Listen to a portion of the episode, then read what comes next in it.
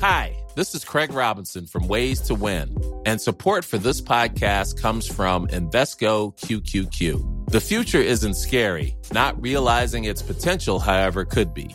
Just like on the recruiting trail, I've seen potential come in many forms as a coach. Learn more at Invesco.com slash QQQ. Let's rethink possibility. Invesco Distributors, Inc.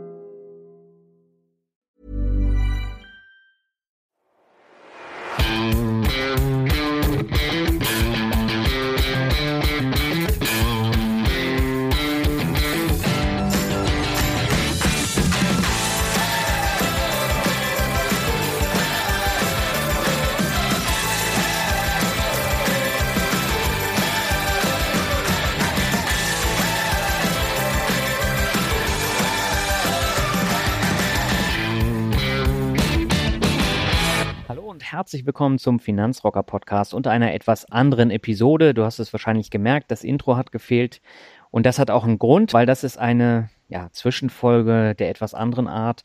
Denn seit heute gibt es mein neues Buch Soundtrack für Vermögenswerte bei Amazon als Printbuch, als E-Book und als Hörbuch zu kaufen. Aber dieses Buch habe ich nicht allein geschrieben, sondern mit meinem großartigen Co-Autor Ümit Merikla. Und die Entstehungsgeschichte, die ist durchaus etwas anders als bei anderen Büchern und warum das Ganze so ist und worum es in der Geschichte geht, das wollen wir dir heute in der Folge erzählen. Aber jetzt erstmal herzlich willkommen im Finanzrocker Podcast Ümit. Wie ist denn das Empfinden als langjähriger Hörer auch mal im Podcast zu Gast zu sein? Moin allerseits. Also hallo Daniel. Ähm, es ist schwierig, weil es ist aufregend, muss ich ganz ehrlich gestehen. Ähm, also ich habe noch nie an einem Podcast teilgenommen. Ich höre natürlich ganz fleißig, ganz viele Podcasts, unter Ja. anderem ja auch deine, deine beiden. Äh, aber teilgenommen habe ich noch nie. Deswegen bin ich ein bisschen aufgeregt. Man möge mir das verzeihen. Ach, das kriegen wir ganz locker hin, so wie das Buch dann auch, ne? ja, auf jeden. Magst du dich vielleicht nochmal kurz den Hörerinnen und Hörern vorstellen? Ja, klar, gerne. Äh, also Ümit heiße ich. Ich ähm, bin Wahlkieler, aber gebürtiger Lübecker. Ich bin ein äh, Papa, ein Ehemann und ein Softwareentwickler. Ähm, was gibt's noch zu erzählen? Ich habe ähm, Medienwissenschaften, Englisch und Informatik in Kiel studiert und, anschließend lange Jahre, ich habe sogar neun an der Zahl, im Verlag gearbeitet als Journalist und als Techie so ein bisschen Mhm. und bin dann in die Softwareentwicklung gegangen. Und seit sechs Jahren bin ich Softwareentwickler in Hamburg bei der Starfinanz. Genau, also auch im Finanzbereich, ne? Ja, genau, genau, genau. Insofern so eine gewisse Nähe zu Finanzen habe ich beruflich und auch privat bestimmt. Genau, dann äh, lass uns doch mal so ein bisschen ins Thema Aktien und Finanzen eintauchen, bevor wir aufs Buch zu sprechen kommen. Du Klar. bist ja schon eigentlich Jahrzehnte an der Börse unterwegs, kann man fast sagen. Ne? Wie ist es denn damals dazu gekommen, dass du dich mit Aktien und Finanzen beschäftigt hast?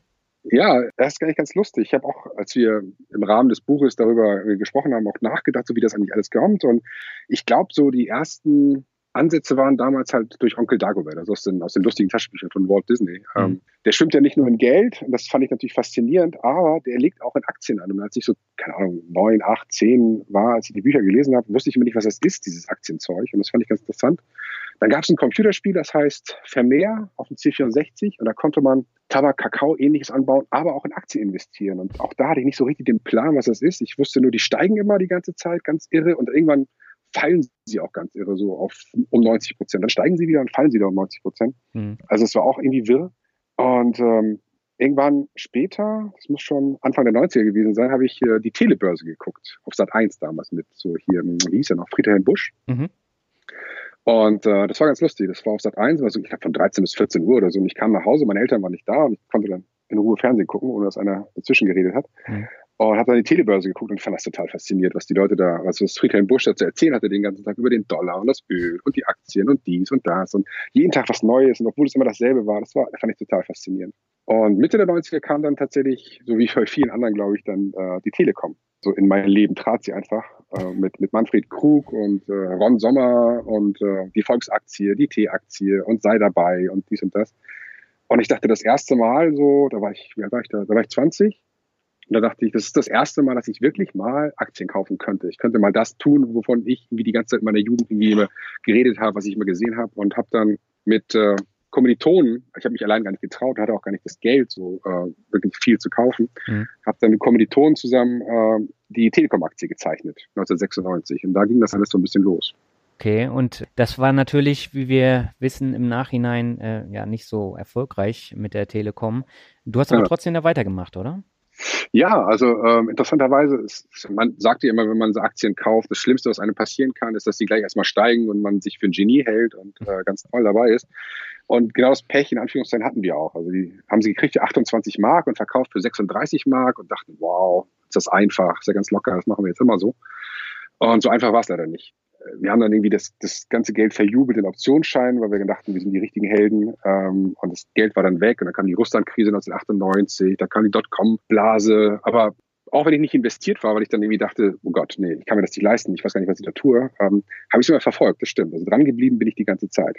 Hm. Wie legst du heutzutage an? Hat sich da jetzt irgendwas geändert? Ja, das hat sich geändert. Also ich äh, hatte dann Höllenrespekt. Also Optionsscheine dachte ich, nee, das ist nichts für mich. Dann Einzelaktien verstehe ich zu wenig von, habe ich dann auch nicht gemacht, habe dann angefangen, in, in Fonds anzulegen. Mhm. Ähm, so ein aktive, aktiver Fonds, den ich, ich glaube, da habe ich immer 50 Euro, nee, 25 Euro im Monat reingezahlt.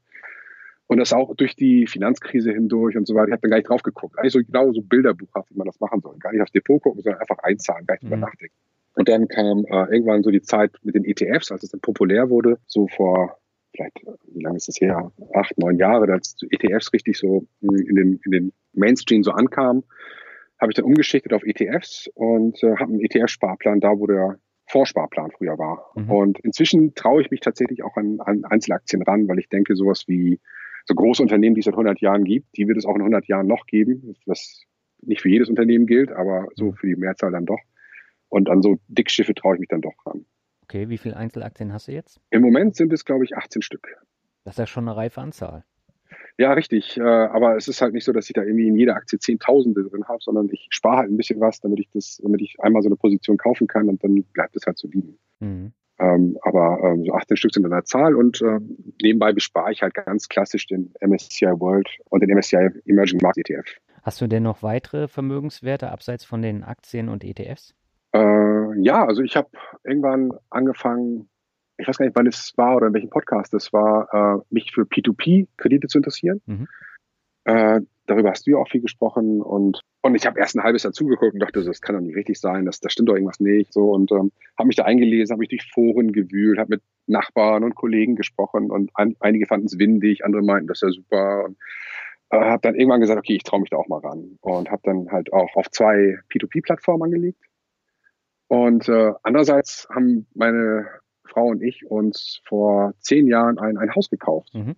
Darüber kann man natürlich leidenschaftlich streiten, inwiefern das eine Verbindlichkeit ist oder ein Vermögenswert ist. Und ja. gerade dann, wenn man selbst drin wohnt, logischerweise. Aber wir beide sehen, naja, Vermögenswert, also die allein die, den Wunsch gehabt zu haben, äh, ein eigenes Haus zu haben, nach äh, eigenem Willen und die Kinder darin aufwachsen zu sehen, das äh, ist Vermögenswert an sich und ähm, daher zählt das bei uns zu den Vermögenswerten hinzu. Okay. Du hast deine Kinder jetzt ja eben schon erwähnt. Machst du für die denn auch Geldanlage?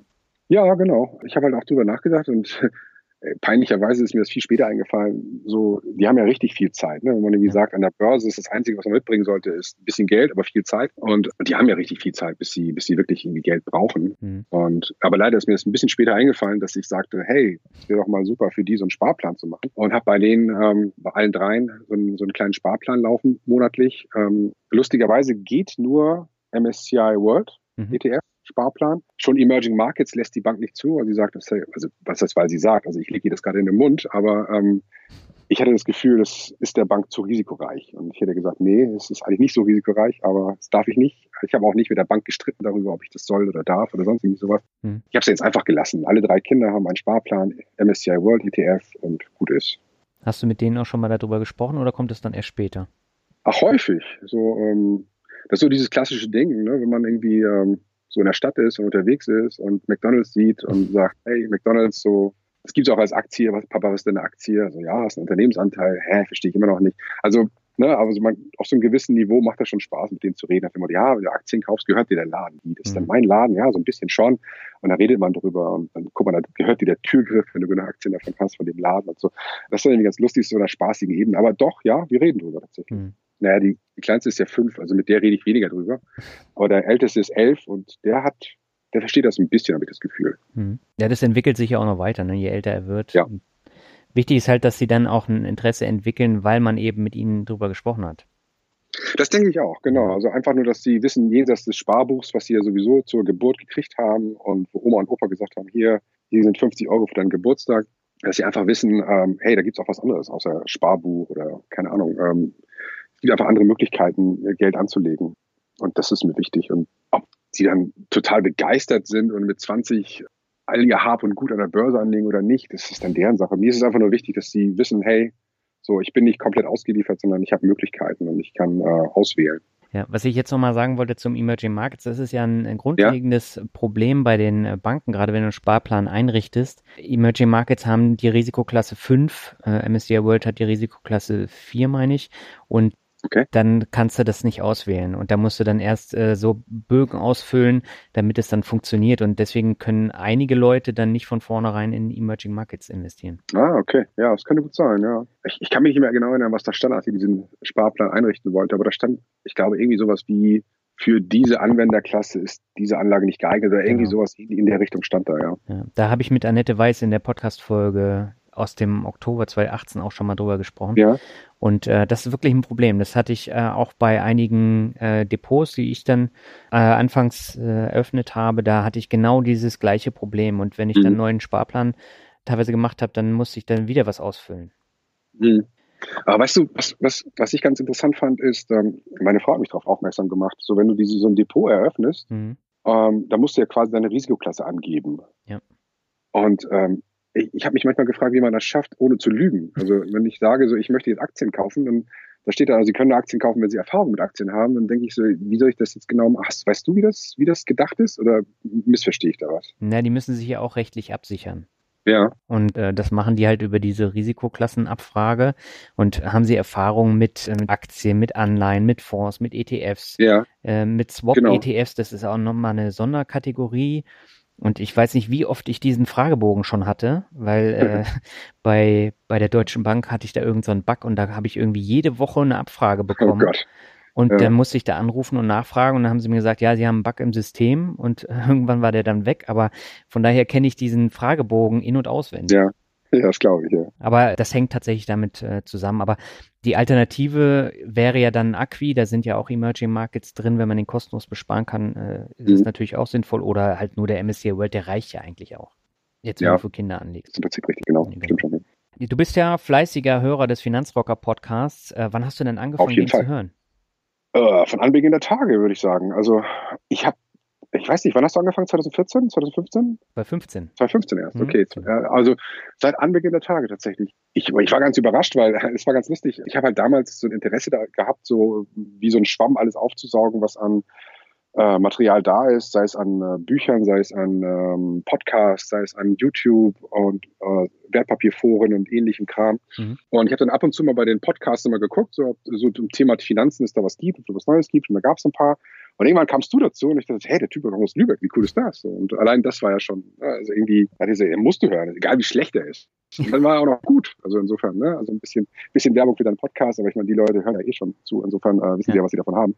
Nee, und äh, das war, das war, das war super. Das war echt so eine, so eine sehr angenehme Überraschung. Weil ich auch immer dachte, so ein bisschen, nordisches Home-Bias, so irgendwie die ganzen Podcaster kommen so aus, aus den südlichen Gefilden Deutschlands und ich fand das immer ganz angenehm, wenn jemand auch mal aus Norden äh, was macht und äh, allein aus patriotischen Gründen musste ich dich hören, aber wie gesagt, inhaltlich war das auch toll.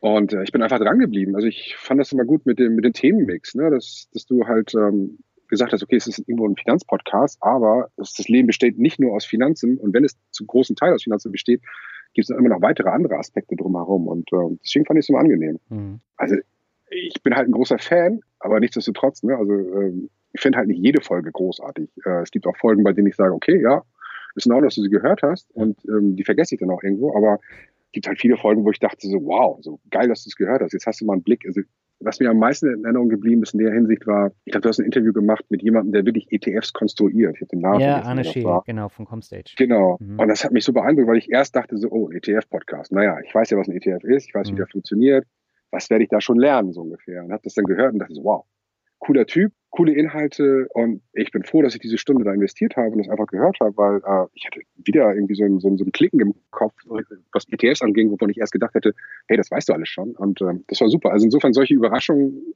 also tippitoppi, äh, Daniel. Immer so weitermachen. ja, danke dir. Aber das liegt ja auch in der Natur der Sache, dass einem nicht jede Folge gefällt. Und äh, ich, ich, meine, bei der Bandbreite, ne, da, da sind immer Folgen dabei, die einen nicht interessieren. Und mhm gerade bei den Mixtapes, äh, da gibt es ja die einen, die dann sagen, boah, die sind total besch mhm. Bescheiden und ja. das interessiert mich so gar nicht. Und ich habe äh, aber auch Hörer, die hören nur die Mixtapes und nicht die Finanzsachen. Und ja, von daher hm, versuche ich einfach das zu machen, was ich persönlich interessant finde und mhm. versuche mich da ja auch weiterzuentwickeln. Das Spannende bei uns beiden ist ja, wir haben uns 2016 das erste Mal auf dem Barcamp Kiel kennengelernt. Ja, stimmt. Werde ich auch nie vergessen, weil ähm, ich wusste ja nicht, wie du aussahst und über Twitter haben wir, glaube ich, geschrieben, dass, äh, ja. dass wir beide da sind. Und dann kamst du auf mich zu und äh, hast gesagt, ja, äh, du kennst mich zwar nicht, aber ich kenne dich sehr gut, ich höre deinen Podcast und ja. der ist mir immer noch im Gedächtnis geblieben. Ja, ist so absurd, ne? Also ja. weil äh, ich habe deine Stimme halt irgendwie bis dahin schon irgendwie wahrscheinlich, keine Ahnung, tausend Stunden gehört. und du meine nie und äh, stehst da halt vor dem Typen und dann redet der und dann sagst du, ja, den kenne ich. So. ähm, aber eine Möglichkeit kenne ich dich ja nicht. Also ich kenne dich ja nur aus dem Podcast so, ja. und ähm, mich kennst du halt 0,0, außer bei Twitter über drei Sätze. Deswegen ist so, so, so, so, ein, so eine komische Diskrepanz, aber das war ja gar nicht so. Ne? Wir haben uns ja kurz unterhalten und dann war eigentlich alles gut. Und äh, so, eine, so eine komische, wie soll man sagen, ähm, Entfremdung zwischen uns, so nach dem Motto, so irgendwie so eine, so eine steife Geste mit Hallo, ich bin. Das gab es ja gar nicht. Das war ja, das war ja sehr angenehm. Ja, wir haben ja auch zusammen Mittag gegessen und äh, wir haben uns ja in der stimmt. Folgezeit, haben wir uns ja nochmal auf dem Finanzbarcamp getroffen. Ja, genau, stimmt. Äh, und äh, gut, da haben wir jetzt nicht so viel miteinander gesprochen, aber über Facebook haben wir dann auch miteinander kommuniziert und ja. du hattest ja schon im Jahr 2017, als Kolja das Buch rausgebracht hat, da warst du ja auch involviert. Vielleicht magst du kurz mal erzählen, was du da gemacht hast. Äh, ja, genau. Ähm, äh, es gibt ja so ein paar Leute, so, ähm, was ich auch vorhin meinte, die äh, YouTube, Podcasts, Blogs äh, machen, zu denen man irgendwie eine gewisse Nähe empfindet, weil sie vielleicht äh, so, eine, so eine ähnliche Wellenlänge haben oder mhm. so ähnlich sprechen oder so ähnlich denken oder Inhalte ähm, so präsentieren können, dass sie einen nicht anöden, was bei Finanzen wirklich eine Kunst ist. Und ähm, ich finde, Kolja gehört halt dazu. Und der sagte irgendwann, dass er äh, ein Buch schreibt. Ja. Und ich fand das spannend. Ich dachte so, cool, schreibt ein Buch. So, ähm, ich wusste gar nicht, ob er bis dahin Bücher geschrieben hat oder nicht. Und habe dann irgendwie erfahren, dass er auch mal ein P3-Buch geschrieben hat mit Lars Robbel zusammen. Ähm, und habe ihn, habe dann Kolja angeschrieben und dann gesagt, von wegen hier hast du, äh, äh, brauchst du jemanden, der das Buch lektoriert? Ich hätte Lust drauf, passt das? Und äh, passte ihm. Und äh, das so ein bisschen zusammen gemacht. Insofern, also er hat natürlich den Inhalt geschrieben, ich habe mit dem Inhalt nichts zu tun. Mhm. Ähm, aber ich war dann derjenige, der es lektorieren durfte. Und äh, das fand ich ganz cool. Es hat Spaß gemacht, auch mal mit, mit, mit äh, Kolja und auch Lars in dem Fall zusammenzuarbeiten und zu kommunizieren, es auszutauschen. Auch so eine Deadline zu haben, wo es dann heißt, hier kommen dann und dann, ich weiß gar nicht mehr, das war Ende November, Anfang Dezember musste das fertig sein. Dann sagst du, alles klar, so ich hau noch einen Schlag rein.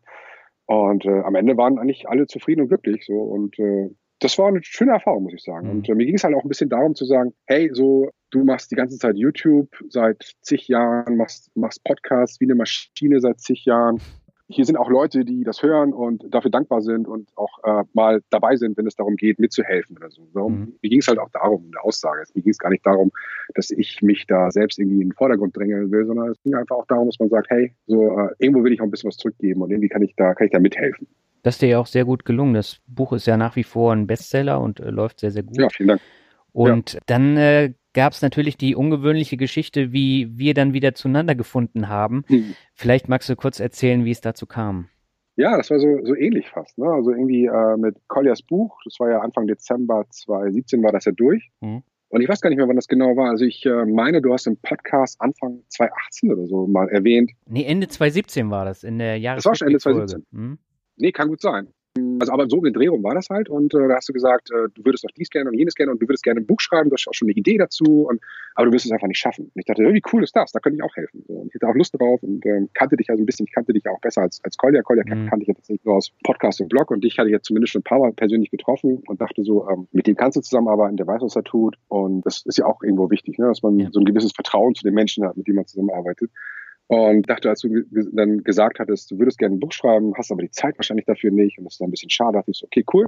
So, ich werf mal äh, mich in den Ring und sag, hey, ich äh, würde gerne mithelfen. So, wenn das irgendwie passt und mhm. wir uns das irgendwie teilen können, lass das gerne machen. Dann ähm, das, das Gute daran war ja, es gibt ja viele Sachen, die ich mir nicht zutraue, wenn du, ähm, du das sagst, aber so Buchschreiben, da dachte ich so, das ist, erinnert mich an meine journalistische Tätigkeit. Ne? Ja, jahrelang Texte verfasst und Texte geschrieben, immer wieder, immer wieder. Da dachte ich so, okay, da, da ist etwas, was ich wirklich kann und was ich, wo ich, wo ich gut, gut mit dabei sein kann. Und habe sie dann, glaube ich, einfach per E-Mail angeschrieben damals, meine ich. Ähm, Über Facebook gesagt, war es hey, sogar. Was, Facebook? Ah, cool. Ich glaube, ja. Ähm, kann sein, ja. Äh, weiß ich gar nicht mehr. Aber ich dachte so, ähm, ich schreibe die einfach mal an. So mehr mhm. als Nein sagen kannst du ja nicht. So, wie wär's? Und äh, glücklicherweise hast du gesagt, so, hm, ja, okay, warum eigentlich nicht?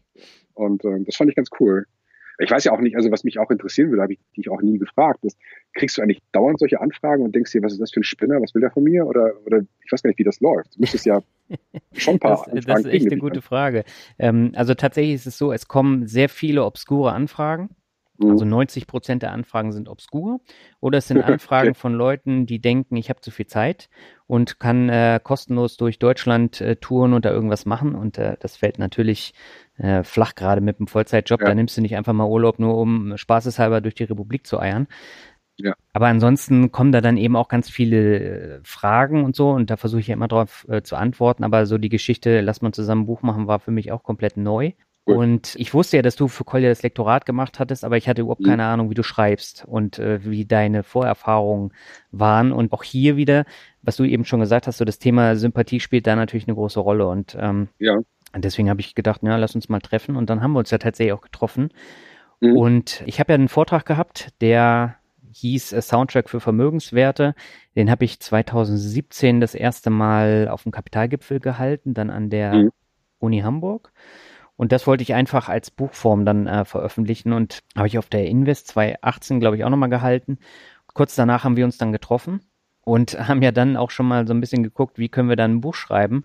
Genau. Ja, du kannst ja vielleicht auch noch was dazu sagen, aber so, so richtig durchstrukturiert war das Ganze ja dann noch nicht. ja, eigentlich war es ganz gut. Ne? Du hattest ja, hattest ja schon äh, ja. so eine Struktur und ähm, die war ja auch sinnig und richtig und inhaltlich auch, äh, auch gut. Ähm, nur als wir das ähm, überlegt haben, wie machen wir daraus ein Buch, äh, wurde es ja ein bisschen schwieriger, wo wir gesagt haben, so, ich schreibe dies, du schreibst das. Dann haben wir uns überlegt, äh, wo sind die Stärken, wo sind die Sachen, wo wir auch wir Lust haben, jeder und haben uns gegenseitig die Kapitel zugeteilt. Nur beim Schreiben fiel uns, glaube ich, beiden ja auf. Ähm, das wird jetzt das 93.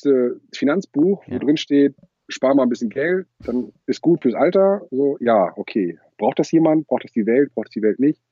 Und wir haben uns ja dafür entschieden, dass die, die Welt so ein Buch nicht braucht. Mhm und haben ja nochmal gesagt, okay, finden wir nicht noch einen anderen Dreh? Finden wir es nicht mal so, dass Leute das lesen wollen, weil es cool ist und nicht, weil da Informationen drinstehen, die sie vielleicht mal gebrauchen könnten. Mhm. Und äh, das fand ich ganz cool. Da saßen wir, glaube ich, in Kiel ne? und äh, haben uns genau. ähm, unterhalten darüber, wie wir das dann hinkriegen, dass die Leute das vielleicht lieber lesen als so das x-te Finanzbuch ähm, und äh, haben da, finde ich, so einen ganz guten Dreh gefunden. Und äh, das war eigentlich gut. Also diese pers persönlichen Gespräche so beim Kaffee, das, das hat uns ja echt irgendwie weitergebracht. So. Und ähm, das, das fand ich, das fand ich war, ein, war ein angenehmes Gespräch, bei, bei dem in meinem Kopf so dieser Klick drin war, wo ich dachte, so, okay, das ist mal ein anderes Buch, das ist mal mhm. cool, das ist mal, das geht mal anders ran und passt ja auch zu deinem Brand in, insofern. Ne? Also das kam ja auch noch dazu, das war ja ganz cool. Ja.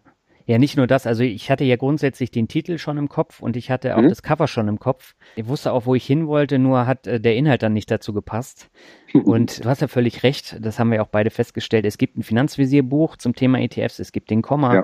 Ähm, Kolja hat ein sehr eigenes Buch ja. geschrieben und äh, wir brauchen da nicht nochmal die Nummer zwei oder drei oder vier. Ähm, genau. Weil wer soll das lesen? Und äh, deswegen haben wir ja eine komplett andere Geschichte uns ausgedacht, die dann ja eben auch zur Brand Finanzrocker dann wesentlich besser passt. Vielleicht magst du mal kurz erzählen, worum geht es denn in dem Buch eigentlich? Genau, also gerne. Äh, das, das Buch, also mm, ich stotter deswegen, weil es, es gibt halt mehrere Ebenen. Ne? Mhm. Also auf der inhaltlichen Ebene geht es halt darum, dass äh, ein äh, mittelloser Heavy-Metal-Gitarrist irgendwann hart auf den Boden der Realität aufprallt und sich sagt, hey, das Leben macht zwar irgendwo Spaß, aber so kann es nicht für immer weitergehen. Und er ist schon fast 30 und sagt sich, hey, die anderen Leute um mich rum, so die Leute von früher, die ich kenne, die haben, machen jetzt ganz andere Sachen, die können ganz andere Sachen, die äh, haben sich weiterentwickelt in ihrem Leben, die haben sich familiär weiterentwickelt, die haben sich äh, persönlich weiterentwickelt, die haben sich finanziell weiterentwickelt. Und ich hänge hier immer noch so, als wäre ich 22, Student, lebe besteht nur aus Party, aber irgendwie ziehen alle an mir vorbei. Und äh, dieses Aufprallen der Realität, das tut ihm insofern schlecht, weil es ihm wirklich schlecht geht damit, aber es tut ihm insofern gut, dass er sagt, ey, ich muss mein Leben in den Griff kriegen. Und äh, aufsteht, sein Hintern hoch, nimmt quasi von einem bequemen Sessel und äh, loslegt und sagt, hey, so ich äh, muss zusehen, dass ich meine Pers Persönlichkeit entwickle, äh, meine finanzielle Situation entwickle. Und wo nehme ich die Motivation dafür her?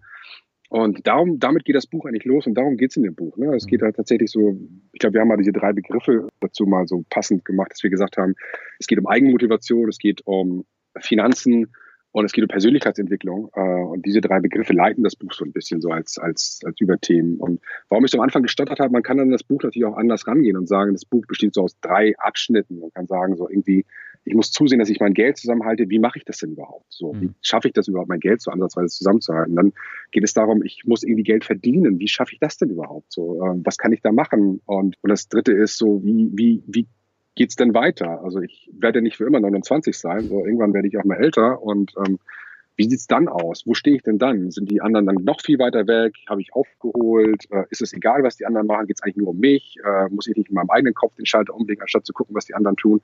Und solche Fragen stellen sich dann da. Und ähm, die Ebene haben wir dann auch noch äh, irgendwie bearbeitet. Und schließlich, was eigentlich so richtig auszeichnend fand, als ich letztens drüber nachgedacht habe, dachte so von wegen, nicht nur von der Story her ist es ein bisschen anders, das Buch, als die gängigen Finanzbücher, sondern wir werden in manchen Sachen richtig konkret. Und das, mhm. das fand ich eigentlich ganz geil, ähm, weil man ja häufig liest, dass man spar das Geld. Und du denkst, ja, aber wie genau geht denn das jetzt? In einer Spardose oder wie stellst du dir das vor? Oder wenn es dann heißt, mach mal so, ein, so, eine, so eine Selbstständigkeit nebenbei, also so als äh, Solopreneur oder ähm, gängige Begriffe dafür, oder Sidepreneur gibt es, glaube ich, auch als gängiger Begriff, so eine, so eine Kleinigkeit nebenbei, die dir vielleicht so, so einen kleinen Geldstrom ermöglicht. Aber was genau soll ich denn tun? Und wie geht das? Und welche Fallschritte gibt es da? Und gibt es da Best Practices? Und auf solche Sachen gehen wir halt auch ein. Und das fand ich sehr cool. Ähm, dadurch, dadurch hat das Buch so eine gewisse Flughöhe, wo man irgendwie sagt, so, hey, wir gucken von oben drauf. Aber wir kommen da sehr konkret runter auf die, wie soll man sagen, die Landebahn, um mal im Bild zu bleiben und sagen, hey, die Landebahn hat auch die und die Beschaffenheit und wenn man mit dem Flugzeug bremst, muss man auch mal aufpassen. Und ich höre jetzt auf mit dem Bild, denn sonst wird es wirr. Ähm, also was ich sagen wollte ist, also es ist schon sehr konkret und das finde ich eigentlich gut an dem Buch, so, dass, dass man Dinge nicht nur abstrakt formuliert und Lebensweisheiten von sich gibt, sondern wirklich sagt, hey, wenn du die Seite anklickst und auf den Knopf klickst, dann passiert das und das hilft dir insofern. Und das ist, glaube ich, ganz sinnvoll und das ist, glaube ich, was, was dieses Buch so ein bisschen auch ausmacht. Hm. Ja, hast du jetzt schön auf den Punkt gebracht. Also äh, generell kann man ja sagen, unsere eigenen Erfahrungen stecken da auch zu einem großen Teil mit drin. Bestimmte Teile aus meiner Jugend habe ich da auch mit eingebaut. Ja, das ist auch geil, genau. Stimmt. und bei dir sind ja dann auch einige Dinge drin. Und äh, was ja. man generell noch sagen kann, so die Themen, die ich jetzt im Podcast behandle, die haben wir eigentlich alle mit, mit reingenommen, ne? Ja, ja, ja, ja. Ich glaube, die waren da, wir haben da, glaube ich, irgendwie ähm, schon, schon so einen Rundumschlag gemacht. Das stimmt, ja. Also wir haben, ähm, es ist kein reines Aktienbuch, das muss man dazu sagen. Das heißt, genau, wer jetzt denkt, äh, er lernt da was groß über ETFs oder die Auswahl von Einzelaktien, es gibt ein sehr langes Aktienkapitel da drin, ja, auch mit äh, bestimmten Strategien, was man da machen kann, aber das geht nicht in die Tiefe, das soll auch nicht in die Tiefe gehen, sondern wenn man das Ganze liest und man ist so ein bisschen angefixt, dann haben wir in jedem Kapitel diverse Buchempfehlungen, wo man dann mhm. weiter in die Materie eintauchen kann. Aber das Ansinnen von diesem Buch ist tatsächlich angefixt zu werden und äh, ein Interesse für dieses Thema Vermögensentwicklung zu bekommen. Ne? Genau, genau. Und ähm, auf vielfältige Art. Also so wie du sagtest, Aktien sind nur ein Teil davon. Mhm. Ähm, da geht es ja tatsächlich auch darum, dass man sagt, okay, jetzt habe ich ein bisschen Geld gespart und ich habe mein Leben auf die Reihe gekriegt und äh, ist auf die Reihe gekriegt? Also meine Finanzen so ein bisschen geordnet und ähm, so was, was kann ich denn als nächstes machen? Und da sind halt ein paar Ideen drin, dass man irgendwie sagt, so, okay, ich kann mit so einem kleinen Business nebenbei starten und okay, äh, wenn ich mit dem Business so ein bisschen erfolgreich war, was mich, also wenn ich jetzt springe, tut mir leid, aber was mich so äh, total geflasht hat, war das Thema Gold. Wir haben auch das Thema mhm. Gold, Edelmetalle an sich, aber wir haben es ja primär an Gold gemacht. Und äh, ich wusste natürlich, dass man Geld nehmen und Gold kaufen kann. Und dass man, das ist ein gewissen, oder auch nicht. Manche Leute sagen auch, es ist der Quatsch, Gold zu kaufen. Und das mal so richtig in die Tiefe zu recherchieren, mit Leuten drüber zu reden und zu sagen, hey, welche Argumente gibt es eigentlich für Gold? Welche Argumente gibt es denn dagegen? Und äh, wenn ja, wo lagere ich das? Und äh, all diese Probleme, die dazu kommen und wo kaufe ich das überhaupt? Und darf man das überhaupt? Und all diese Sachen zu recherchieren, also das war für mich halt auch ähm, nicht nur fürs Buch sinnvoll, sondern es war halt auch für mich, für mich selbst sinnvoll, wo ich noch viel, viel, viel dabei gelernt habe. Mhm. Ähm, das, das, das war so ein richtiger, richtiger Schub für mich auch, dass, dass ich dachte, so, okay, all diese, wie soll man sagen, diese, diese, nicht Löcher, aber diese fehlenden also Bildungslücken, das ist das Wort, was ich gesucht habe. Und diese Bildungslücken konnte ich dann auch schließen. Also insofern, das stimmt, genau. Also das Buch ist schon sehr facettenreich. Ja. Was ich interessant finde, das vielleicht für die Hörerinnen und Hörer auch ganz interessant. Also ich habe nicht das Kapitel Aktien geschrieben und ich habe auch nicht das Kapitel P2P-Kredite mhm. geschrieben. Die hast du ja beide geschrieben. Äh, hast du da denn auch was Neues gelernt? Äh, ja, auf jeden Fall. Ich muss gestehen, bei Aktien, äh, ETFs, Anleihen, das, das, das ging gut von der Hand. Mhm. Ähm, da, da hatte ich schon viel Plan. Aber manches Mal denkt man so, ey, das habe ich doch schon mal gelesen, das habe ich schon mal gehört. Aber wo kommt das eigentlich genau her? Wo, wo, wo liegt das, wo, wie soll man sagen, wo ist die Quelle dafür? Mhm. Ähm, wer hat das gesagt? Und stimmt das überhaupt? Oder alle, alle reden davon, aber ist das jetzt so, so, so ein, wie soll man sagen, so ein Urban Legend, das sich immer so weiter verbreitet und keiner weiß genau, wo das herkommt. Und sowas zu recherchieren fand ich, fand ich ganz interessant. Ähm, P2P fand ich auch interessant, weil, ähm, also ich kenne die gängigen Plattformen und ich kenne die gängigen Modelle, mhm. aber wie breit das ist, in, äh, in wie viel Währungen das, dass man das machen kann und wie, also zum Teil einfach das ist, das war dann doch wieder überraschend. Was mich halt manchmal so bei P2P-Investments so ein bisschen im Kopf, soll man sagen, angetickt hat, war so, ist das eigentlich ethisch, moralisch, ist das alles okay? So mhm. beute ich da wirklich Leute aus, so die Ärmsten der Armen, die irgendwie nicht wissen, wo sie Essen kaufen sollen, das auf Kredit kaufen und ich nehme denen nochmal locker 10, 20 Prozent Zinsen dafür ab, dass sie ihr Essen gekauft haben? Oder ist das eigentlich total okay, weil das Leute sind, die genau wissen, was sie tun und ähm, gerade mal eine kleine Notsituation sind, wo sie wissen, so in einem Monat, in zwei Monaten kriege ich, krieg ich wieder Geld und kann das abzahlen derzeit. Aber es ist jetzt gerade in diesem Augenblick gerade wichtig, dass ich das bezahle. Deswegen bin ich auch bereit, dafür 30 Prozent Zinsen zu zahlen. Ist es ja nur für ein paar Wochen oder läuft es so rum? Und äh, das war auch interessant, das mal zu recherchieren und zu gucken, so sind das jetzt die Ärmsten der Armen, die ausgebeutet werden oder sind das Leute, die mal ganz kurzfristig äh, einen Augenblick Geld brauchen und ich damit gut leben kann, zu sagen, sie, ja, ich leide gern was, äh, kostet halt was, äh, dafür bist du die Notsituation los und hast nächsten Monat bist du wieder mit dir selbst im Reinen solche Sachen zu recherchieren, fand ich auch sehr spannend. Also da habe ich auch viel gelernt, das stimmt. Hm. Ja, jetzt äh, unsere Folge, die kommt ja jetzt direkt nach dem Hörerinterview mit Thomas und äh, der hat ja was dazu gesagt, dass das Thema äh, Kredite im Baltikum äh, jetzt komplett anders ist als beispielsweise in Deutschland. Mhm. Und äh, der hat ja auch so ein bisschen darüber erzählt, was so die Probleme sind. Deswegen passt es ganz gut, dass wir jetzt in der Folge darauf auch nochmal äh, darauf zu sprechen ja. kommen. Weil das ist schon ein Thema, äh, habe ich auch beim FinCamp gemerkt, da kam nämlich diese Frage auch, Thema mhm. Ethik. Und äh, natürlich muss man sich damit beschäftigen. Und äh, wem das überhaupt nicht passt, der äh, darf halt nicht in P2P-Kredite investieren. Das muss man da halt auch sagen. Ne? Also das ist jetzt kein ethisches Investieren. Ja, ja, genau, das stimmt, das ist wahr. Aber es ist halt auch nicht generell unethisch. Also nee. man, man kann es auch nicht verteufeln. Also insofern, genau. Man muss sich einfach mal einen Augenblick Gedanken drüber machen. Und das machen wir im Buch ja auch. Genau, in dem Kapitel geht es auch darum. Ne? Das ist es, das kann es, das sind die Risiken. Und hey, wie, steht es eigentlich mit der Ethik? So, ne? Darüber reden wir ja auch. Und das, das ist schon, ne, also auch da relativ umfassend. Und das ist auch ein wichtiger Bestandteil, finde ich. Also meine Frau war auch die Erste, die sagte, hey, was machst du da eigentlich so? Und dann war ich gezwungen zu sagen, okay, Moment, ich kann das erklären. Insofern war das ganz gut. Okay, ähm, vielleicht sollten wir noch mal ein bisschen was sagen. Also dieses Buch, das ist jetzt kein 100-Seiten-Buch, sondern es hat 310 Seiten. Ne? Genau. Ja. Und das ist äh, durchaus ausführlich. Also gerade so das Thema P2P und äh, vor allen Dingen auch Aktien, das ist ja in die Geschichte eingebettet. Und ja. man braucht da schon einige Seiten, um das Ganze dann auch auszuführen und äh, die Geschichte zu erzählen. Und wir haben die Geschichte natürlich dann auch visualisiert. Ne? Und wir haben ein, ein Buchcover, designen lassen, was perfekt zu der Geschichte passt, zumindest in meinen Augen. Oder siehst du es anders? Mhm. Nee, absolut. Also das ist ja unser, unser Tom, unser, ja. unsere Hauptperson in der Geschichte. Die steht da und lächelt und hat eine schöne Flying V in der Hand und äh, spielt wahrscheinlich gerade ein fettes Solo, zumindest sieht es so aus. Und der ist zufrieden, denn der hat quasi ähm, das, was im Buch so äh, wir erzählen, hat er umgesetzt und es geht ihm gut. Genau. Den Tom, den hat Sarah Borini gezeichnet. Äh, Sarah Borini war ja auch in meinem Podcast schon zu Gast und sie hat ja auch mein genau, Maskottchen gemacht. Und sie hatte mich damals nämlich schon bei ihren Grundentwürfen, hatte sie Tom schon dabei und ich wusste, das, das ist das Cover für Soundtrack für Vermögenswerte. Cool.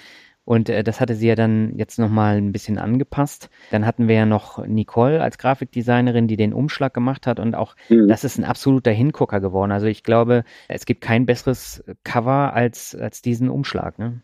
Ja, ist halt, ist halt cool, ne? Also muss man echt sagen. Also es hebt sich schon so ein bisschen hervor aus der, aus der, aus der Menge der äh, Finanzliteratur. Ich meine, das ist, es gibt ja genug gute andere Bücher. Es ist ja nicht so, dass wir jetzt irgendwie das, das weiseste Werk aller Zeiten geschrieben hätten. Aber äh, es ist, glaube ich, einfach, einfach mal ein anderer Zugang, ein anderer Ansatz und das wird auch durch das Cover deutlich, das, oder durch den Umschlag.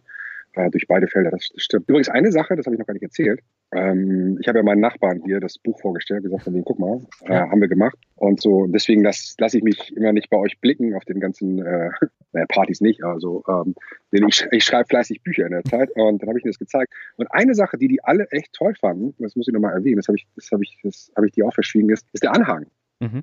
Wir haben nämlich einen Anhang gemacht in dem Buch, wo wir halt gesagt haben, so passt mal auf, liebe Leute, jetzt das Buch gelesen oder ihr fangt beim Anhang an, geht ja auch. Und da haben wir zusammengestellt, woher wir unsere äh, oder was unsere Quellen sind, wenn wir uns weiterbilden. Ne? Also nicht nur, dass wir jede Menge Bücher haben, aber die Bücher sind ja immer im Anschluss an jedes Kapitel, passende Bücher zu, zu dem Thema im Kapitel, aber der Anhang ist am Ende des Buches und da haben wir gesagt, so, hey, folgende YouTube-Kanäle gucken wir, finden wir interessant.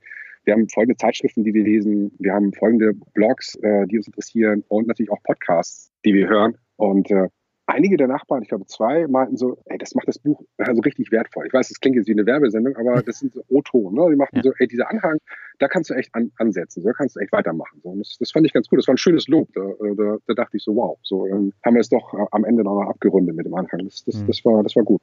Ja, da bist du jetzt auch gerade bei meiner nächsten Frage. Oh, okay. Also die meisten Hörerinnen und Hörer kennen natürlich die ganzen Podcasts und Blogs, äh, die wir da aufführen, äh, weil sie mhm. sich mit der Materie schon beschäftigt haben. Aber äh, vielleicht kannst du noch mal kurz erzählen, wer ist denn eigentlich die Zielgruppe von diesem Buch?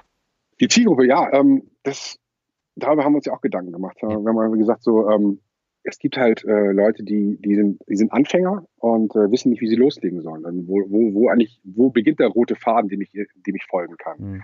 Ähm, und das war so eine Idee zu sagen, so, okay, okay, du bist echt Anfänger, hast keinen Plan von nichts. Ähm, aber hier, so, ne, der aller, allererste Ansatz ist, also, weiß ich nicht, um es ganz konkret zu sagen, geh mal in die Bibliothek, geh mal in die Finanzabteilung, nimm dir mal ein gutes Buch, schau da mal rein. Und findest du es langweilig? Oh, nimm das nächste Buch, schau da mal rein. Vielleicht ist das schon spannender. Und ähm, das, das ist eine Zielgruppe, aber wir richten uns ja nicht, auch nicht, nicht an, die, an die totalen Anfänger. Ne? Also ich mhm. denke immer noch, dass da genug Leute dabei sind, die sagen so, okay, ich habe jetzt einen guten Plan von Aktien und ETFs, mache ich seit Jahren, so ähm, gibt es denn nichts anderes. Und dann äh, kann man sagen, okay, hast du mal dich mit Immobilien beschäftigt? Ja, habe ich. Hast du dich mal mit P2P-Krediten beschäftigt? Nee, habe ich nicht. Was ist denn das? Habe ich noch nie von gehört. Mir ging es nämlich tatsächlich so, wenn ich mit Leuten gesprochen habe, dass ich gesagt habe, Immobilien, ja, alter Hut, macht jeder. Äh, aber P2P, was, was soll das genau sein? So, und mhm. ähm, sowas gab es dann auch. Also ich meine, die Zielgruppe sind wirklich totale Anfänger, Leute, die immer gesagt haben, so, ey, Geld und ich waren nie so große Freunde. Weiß ich nicht, mein Papa hat immer gesagt, Geld stinkt, man sollte es so schnell wie möglich wieder loswerden. Und das tue ich auch, habe ich mein ganzes Leben lang getan. Aber irgendwie fühle ich mich nicht mehr wohl damit. Also die Leute können was damit anfangen. Und ich bin mir sicher, dass auch die Leute, die irgendwie schon sagen, so, im Moment mal so, hier Vermögen besteht nicht nur daraus, Geld zu raffen und sonstiges, sondern ich bin für mich selbst verantwortlich. Ich muss zusehen, dass ich im Alter damit immer noch klarkomme mit meinen Gesparten. Und äh, wenn ich mich nur auf die Rente verlasse, bin ich womöglich verlassen. Das will ich, will ich gar nicht äh, voraussetzen, dass es so sein wird. Ähm, kann sein, dass es so ist, aber auch diese Leute, die schon was tun, äh, werden, glaube ich, da eine Menge drin finden. Ja, und äh, von der Altersstruktur, die Hörerinnen und Hörer meines Podcasts sind interessanterweise tatsächlich zwischen 23 und 36. Perfekt. Ich glaube, über, über 60 Prozent äh, sind in dieser Altersspanne. Eigentlich ist auch für die Altersspanne dieses Buch, ich glaube, am, am besten geeignet. Ja, genau. Also Tom selbst ist ja 29. Ja. Und der legt dann los. Und das Buch zieht sich ja über vier Jahre. Ja. Und er ist am Ende 33 und hat schon in den vier Jahren einiges erreicht. Und ähm, das ist, das stimmt. Das, das kommt dann, das ist ja genau die Mitte deiner, deiner, ja. deiner, deiner, deiner Hörerschaft. Das ist ja ganz lustig. Ja, wir sind schon zu alt dafür. Ja, nee. Aber ich mag Tom trotzdem. Ja, ich auch. Wobei, äh, da kommen wir gleich nochmal drauf. Hat so ein paar Macken, die du ihm äh, angeeignet hast, Was, wo ich Macken? mich wirklich überwinden musste. Aber Echt? das machen wir gleich im Word Shuffle. Oha. Okay. Ähm, ja, vielleicht nochmal, wo gibt's das Buch? Also, falls du jetzt Lust hast, äh, da mal reinzuschauen oder vielleicht den Finanzrocker Podcast mal unterstützen möchtest mit dem Kauf eines Buches. Das Buch gibt es als äh, Printbuch, Hardcover und Taschenbuch bei Amazon ausschließlich und kostet in der äh, Taschenbuchvariante 18 Euro und ich glaube 23,99 das Hardcover. Und äh, das E-Book, das ist günstiger, das gibt's für 9,99 äh, nicht nur bei Amazon, sondern auch bei, ich glaube, allen möglichen Shops. Also zumindest versuchen wir das bei allen Shops äh, unterzubringen. Das ist günstiger und als Hörbuchvariante gibt's das Ganze auch nochmal bei Audible und bei iTunes. Und dann auch für, für ein Credit jetzt zum Beispiel bei Audible. Genau. Ja, also schaut einfach bei Amazon vorbei. Die Links sind in, im Artikel auf dem Blog und natürlich auch in den Shownotes. Da kannst du dann einfach äh, raufklicken und wir beide würden uns sehr, sehr freuen, wenn ihr uns da unterstützt und wenn ihr Gefallen an dem Buch findet, dann natürlich auch. Da freuen wir uns über Feedback. Das wäre super, ja, super cool. Genau. So, bevor wir zum Workshop kommen, was sind denn Learnings, die du jetzt aus diesem Projekt gezogen hast? Ja, eine gute Frage. Ähm, mehrere Sachen eigentlich. Ne? Also, was ich schon, ich glaube, das habe ich schon mal gesagt, so das äh, einmal mit Profis arbeiten, gibt ja diesen Spruch, wo man irgendwie sagt, so, ey, um Gott, deswegen muss ich alles alleine machen, so ja. einmal mit Profis arbeiten, so, damit das mal klappt. Und dieses Buch war tatsächlich so, dass man sagte so, ey, cool, ich arbeite einmal mit Profis zusammen. Das, ist, ähm, das, das fand ich super. Ich mein, insofern, klar, wenn du sagst, ich weiß, wusste gar nicht, der Typ hat, schreibt mich an und sagt, ich will dir beim Buch helfen, aber ich weiß gar nicht, wie der schreibt, kann der das überhaupt? Mhm. Ich im Gegensatz zu dir wusste ja, hey, das ist der Daniel, der kann sprechen, der kann auch schreiben und der wird wahrscheinlich auch ein Buch schreiben können. Der hat das ja sogar schon mal gemacht. Ja. Und ähm, insofern war ich da auf der sicheren Seite und dass du da kurz drüber nachgedacht hast, das äh, ist ja auch total legitim. Aber so im Nachhinein ging es mir, dass ich, dass ich damit richtig lag. Also ne, du, du schreibst gut, du hast gute Ideen, du bist pünktlich und zuverlässig und äh, lieferst auch ab, was du versprochen hast. Und das ist nicht selbstverständlich. Und das fand ich ziemlich cool, dass man mit jemandem zusammenarbeitet, wo man irgendwie nicht hinterher rennen muss oder nicht irgendwie sagen muss, hey, wo bleibt denn der Text? Kommt dann noch was? Und dann kommt da irgendwas, was du noch selber korrigieren musst bis zum Anschlag. Sondern da kam halt, ne, also so wie du gesagt hast, so, ey, tut mir leid, so bis Sommer, Spätsommer, Herbst wird von mir nicht viel kommen, da bin ich dann schon ausgebucht. Dann lege ich richtig los und ich habe dann vorher schon angefangen zu schreiben und immer mhm. gemacht und getan und dann war irgendwann spät, Spätsommer, Herbst und du hast richtig losgelegt und dann kam da auch ordentlich was. Das war halt, das war, das war super. Es war nicht so, dass man irgendwie dachte so, okay, jetzt hat er mich hingehalten, jetzt kommt da nichts mehr, sondern dann kam genau das, was du angekündigt hast. Und das, das fand ich super. Also es geht, also an, an die Leute da draußen. Man kann mit Profis arbeiten und äh, da kommt was Gutes bei rum. Es macht Spaß und man ist hinterher stolz auf das, was man geschaffen hat. Das, das fand ich super. Und ähm, das hat mir den Kick gegeben zu sagen, hey, Projekte können klappen, es muss nicht immer alles schief gehen und das heißt nicht, dass im Leben alles immer schief geht, aber wenn man sowas anfängt, was man noch nie gemacht hat, also ich habe mal in der Uni Bücher geschrieben und so und ich habe ja mal auch bei Büchern mitgeholfen, aber so wirklich so 50-50, dass man sagt, so hey, die Hälfte schreibst du, die Hälfte schreibe ich, das ist ja auch irgendwie mein erstes Mal und äh, da weiß man auch nicht, was auf einen zukommt. Ja. Und da habe ich festgestellt, hey, wenn du den Hintern hochkriegst, mal sagst, hey, ich wäre dabei, was denkst du? Und mehr als ein Nein kann nicht zurückkommen. Schreibst den Daniel mal an oder jemand anders, auf den man Lust hat, mit dem zusammenzuarbeiten, wo es sich dann anbietet. Und da kommt was Nettes zurück und man erschafft was zusammen. Das ist ein toller Kick, muss ich ganz ehrlich sagen. Also insofern, also mein, mein Learning war so ein bisschen, dass ich dachte so, hey, wenn du aus deiner Komfortzone mal rauskommst und nicht immer sagst, oh Gott, ich bin müde, ich habe keine Lust, Netflix ist auch ganz schön, sondern irgendwie mal sagst, lass uns mal was machen zusammen und du hast ein Gegenüber, was auch Lust drauf hat und, ähm, und, und mitarbeitet und mitdenkt, dann kann da was Tolles daraus entstehen. Also das ist so mein, mein, mein Fazit, dass ich denke so, cool, so, es ist ja ein Risiko, man weiß nicht, was hinterher passiert, ob das wirklich klappt, wie man sich das vorstellt, aber äh, es kann klappen, habe ich gemerkt bei dem Buch und das, das ist toll. Also ich äh, hoffe, dass, äh, dass das so bleibt, dass man irgendwie sagt, keine Ahnung, ob wir nochmal was zusammen machen, ob du mit jemand anderem was zusammen mal machst. Du machst, ja auch mit, mit, mit Albert im Finanzvisier. Du weißt ja schon, ja. dass man mit Profis zusammenarbeiten kann, dass das cool ist. Also es war so mein Learning, muss ich sagen. Ja, das freut mich zu hören. Vielen Dank. Kann ich auch nur zurückgeben, weil das hat wirklich super funktioniert von der Zusammenarbeit. Und man muss ja dazu sagen, also ich habe meinen Vollzeitjob, ich muss nebenbei den Podcast machen, den Blog ja. auch noch und äh, du hast eine Familie, du hast ein Haus, du hast einen Vollzeitjob und das genau. haben wir alles parallel gemacht und das war manchmal schon echt hart. Mhm. Und ich habe ja meine Zeit in Asien dazu genutzt, also die Hälfte der Zeit, um das Buch voranzubringen. Also da habe ich einige tausend Wörter dann auch geschrieben, alleine ja. auf so, äh, so, einer Berghütte da auf Koh Samui. Da habe ich einen Großteil äh, tatsächlich hinbekommen und auch danach noch. Und das ist natürlich schon ein riesig, riesiger Aufwand. Ne? Oder jetzt auch, ja. das können wir vielleicht auch nochmal dazu sagen, das Hörbuch haben wir ja beide zusammen eingesprochen. Und äh, für dich war das ja auch eine komplett neue Erfahrung. Ja, und äh, das Schneiden hinterher, das äh, mache ich dann jetzt. Und du kümmerst dich ja um die Formatierung des Buches und, und alles, was dazugehört. Also das funktioniert super von der Arbeitsteilung. Aber das ist ein immenser Aufwand und wenn man den scheut, dann äh, muss man natürlich sagen, dann, dann lohnt sich das nicht. Also man muss dann schon wirklich durchziehen. Und mir ist es ja. ab und zu echt schwer gefallen, da nochmal ja. richtig durchzuziehen. Und dann kam von dir dann wieder was Aufmunterndes oder ja. ein neues Kapitel und dann habe ich einfach weitergemacht. Und ich glaube, das war auch ein Zeichen der Bestätigung, ähm, einfach immer weiterzumachen, wenn man zu zweit das macht. Stimmt, ja, ja. Guter Punkt habe in der WG gewohnt als Student ja. und äh, da war das auch so zum Sport war das. Ne? Man kam von der Uni wieder, hat irgendwie was gegessen und äh, lag da so ein bisschen dumm rum und dann sagte der Mitbewohner so, hey, jetzt geht's zum Sport. Ich so, ah, nee, keine Lust. Ja, komm, stell dich so an. Und äh, ich so, okay, ich komm mit. Und andersrum genauso, ne? wenn, wenn, wenn er dann irgendwie da niederlag und halt keine Lust hatte und dies und das, dann konnte ich ja sagen, ja komm, hier, geh los. Und so ein bisschen war das halt bei uns auch so, das Gefühl. Ja. So, ne? Irgendwie, wenn man Selbstzweifel hatte, dann kam der andere und sagte, guck mal, ich habe ein Kapitel fertig geschrieben. Das ey, kann ich doch nicht hängen lassen, den Mann. So. Und, äh, ja. Das stimmt, ja. Ja, war tatsächlich so. Und ja, der, der Punkt ist einfach, ich glaube, hättest du nicht gefragt, hätte ich das Buch heute noch nicht fertig. Ach, ist ja super. Ja, also das, das, das, muss ich wirklich so sagen, weil ich hätte mich nicht so dahinter geklemmt. Ne? Ich, kann ja auf der einen Seite sagen, ich mache jetzt fast vier Jahre diesen Podcast und es ist nie eine Folge ja. ausgefallen. Ich habe es immer gemacht und das ist auch meine Priorität Nummer eins. Mhm. Wenn ich selber das Buch geschrieben hätte, da bin ich ja nur für mich selber da verantwortlich und da hätte ich gesagt, mhm. nee, ich krieg's einfach nicht hin. Und äh, so war es ja praktisch ein Jahr, wo ich das eigentlich schreiben wollte. Das hat nicht funktioniert und äh, ja, durch dich hat's dann geklappt.